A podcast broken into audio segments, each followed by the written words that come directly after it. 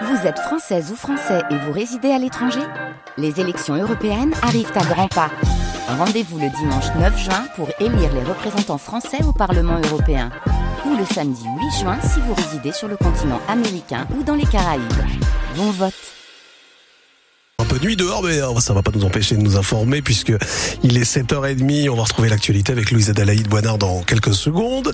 Un petit coup d'œil sur la carte des routes de la région, sur les grands axes. Pas d'accident à signaler, pas d'incident. Tant mieux d'ailleurs s'il y a un souci. Vous nous passez un coup de fil 0320 55 89 89. On s'étire un coup et on attaque avec la météo, Louise Adalaïde. Eh bien, on va voir des gros nuages aujourd'hui pour toute mmh. la journée et pour tout le Nord-Pas-de-Calais. Donc voilà, un ciel assez couvert et gris. Et au niveau des températures, il fait très frais ce matin, comme vous l'avez dit. On a 2 à 3 degrés pour le moment. Il fait 5 à Maubeuge, 4 à Valenciennes par exemple. Et ça va monter jusqu'à 7 degrés grand maximum aujourd'hui. Dunkerque inspire et un modèle jusqu'à Montpellier. Et oui, des élus de cette ville méditerranéenne ont traversé tout le pays pour faire un tour près de la Manche vendredi. Ils sont venus découvrir le mode de fonctionnement des transports en commun de Dunkerque, gratuit depuis 5 ans. Grâce à cette mesure, la fréquentation des bus a augmenté de près de 130%, des chiffres qui font rêver les Montpelliérains. Alors on a pris le bus à Dunkerque, nous aussi, on a demandé aux habitants si cette gratuité a changé leur mode de déplacement. Bah, je prenais pas souvent le bus parce que bah, c'était payant et là, la gratuité, ça facilite. Alors, j'allais à pied. Bah, je suis amenée à le prendre tous les jours, les rendez-vous les... et puis l'école. Bah, c'est une bonne chose, ça permet à tout le monde de pouvoir euh, bah, prendre le bus et qu'il y a pas mal de personnes qui ont besoin du bus pour pouvoir euh, se déplacer. Donc, comme moi, je travaille avec le bus, je vais à l'école avec le bus, donc c'est une bonne chose. quoi. C'est formidable, le bus gratuit, euh, ça fait 5 ans que ça dure, on peut aller n'importe où avec. C'est franchement formidable. Mais depuis que c'est gratuit, je le prends. Puis pour se garer, c'est pas toujours évident en voiture. Vous voyez, moi je suis assez âgée. J'ai souvent une place assise. Les jeunes, comme les personnes plus âgées, me laissent la place. L'autre effet bénéfique de la gratuité des bus, c'est que les incivilités sont en baisse. 58 incidents ont été recensés euh, cette année contre 80 en 2018, alors que le nombre de voyageurs a lui plus que doublé entre temps. On vous a parlé de cette semaine sur France Bleu Nord et leurs témoignages sont toujours à lire sur francebleu.fr. Les résidents de la maison de retraite d'Austricourt, ils ont finalement jusqu'au 30 juin pour euh, trouver une solution de logement.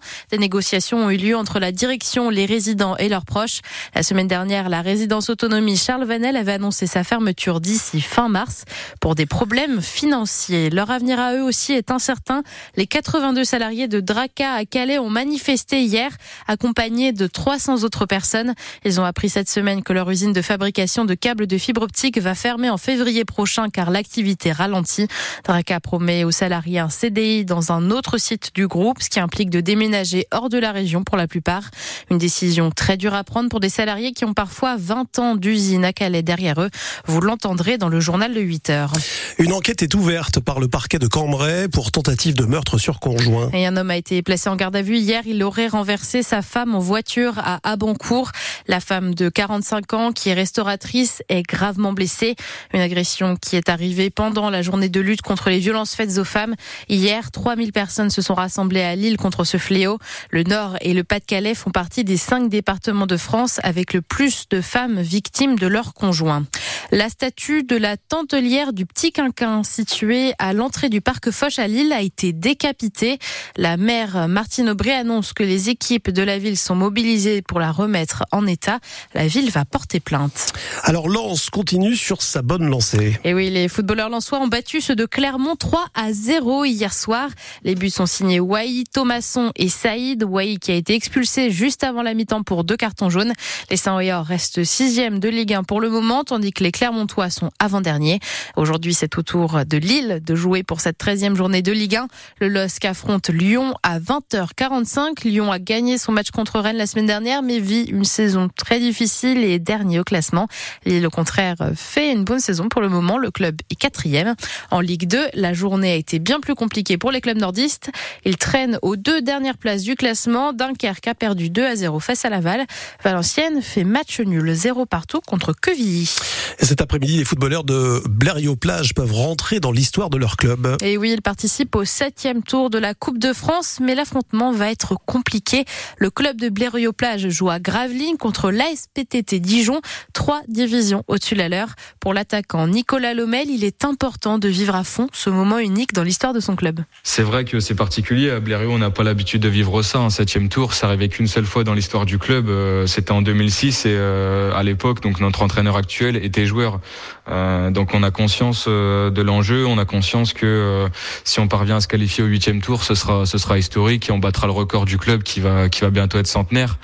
mais on se met pas non plus une pression particulière. on sait qu'on n'est pas favori, mais on va tout donner pour essayer de se qualifier et de, et de réaliser un nouvel exploit dans cette Coupe de France. Blériot plage, ASPTT Dijon, c'est à 14h cet après-midi. Puis les semaines, les Nordistes ont quand même une semaine de plus pour anticiper ce match. La rencontre euh, aurait dû avoir lieu la semaine dernière, mais avait été reportée à cause des conditions météorologiques. Enfin, en basket, le Portel a battu Dijon 81 à 75 en Betclic Elite. Le Portel est septième du championnat. En revanche, Gravelines a perdu 97 à 78 contre Paris et se place à l'avant-dernière place du classement. Défaite également des féminines de Saint-Amand, 53 à 82 face au Basketland. Et cet après-midi, les basketteuses de Villeneuve d'Ascq affrontent Lyon-Asvel. Pour le moment, les Nordistes font une excellente saison et sont premières de la Ligue féminine. Les Lyonnaises sont sixièmes. Début de la rencontre à 15h15.